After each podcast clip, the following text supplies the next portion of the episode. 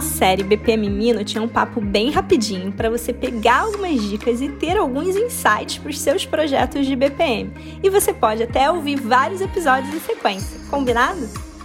Olá, BPM Friend! Uma das técnicas que a gente pega emprestado dos métodos ágeis é a retrospectiva. E a retrospectiva, ela diz pra gente, ao final de cada ciclo, parar e avaliar como é que foram os nossos resultados. Será que a gente atingiu o que a gente tinha planejado? Como estão os resultados dos nossos indicadores? A gente conseguiu agregar valor? Quais foram os ganhos que a gente alcançou? Quando a gente pensa em BPM, a gente pode pensar também nessa BPM retro. Não só quando a gente está falando de BPM ágil, mas em qualquer ciclo do BPM. Você está avaliando os resultados alcançados pelo seu escritório de processos, por exemplo? Ou será que você, ao final de um ciclo de BPM, para para pensar nas lições aprendidas? O que, que deu certo? O que, que não foi tão bom que você não quer repetir no próximo ciclo?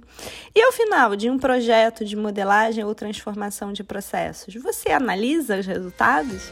Para não perder nenhum episódio do DecaCast, não esquece de seguir no Spotify, assinar no iTunes, marcar as suas cinco estrelinhas, manda seu feedback pelas nossas redes sociais e a gente se fala no próximo episódio.